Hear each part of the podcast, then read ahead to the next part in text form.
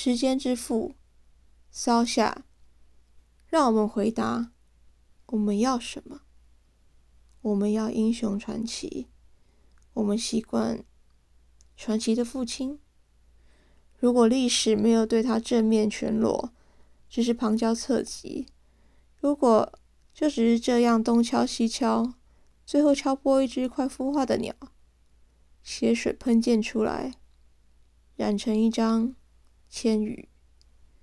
如果父亲的年少故事就是不够煽情，听说他的年代人人也爱算命，算命最爱问迁移。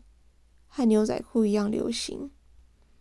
绿卡爱情生无悔，PR 婚姻死无惧。走不了的就乖乖闭嘴，自强装静。这些都是听说的，也不是听他说，他并没有这样说。当时他莫名其妙也赶上流行，只是没有搭上往美国的移民机，他搭上开往二丹岛的慢船。大偏手，大头兵，他的命宫竟然也走偏移运，两年为期。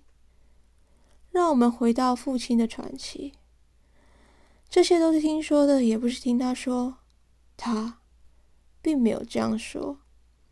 听说他又来到年少时他挑衅的眷村，这次他着茶色的西装，胸前戴花。昨天，他还向村内的老总统庙前面的石狮子龇牙咧嘴，拳头握紧。他的外甥妻今天，他平和迎娶。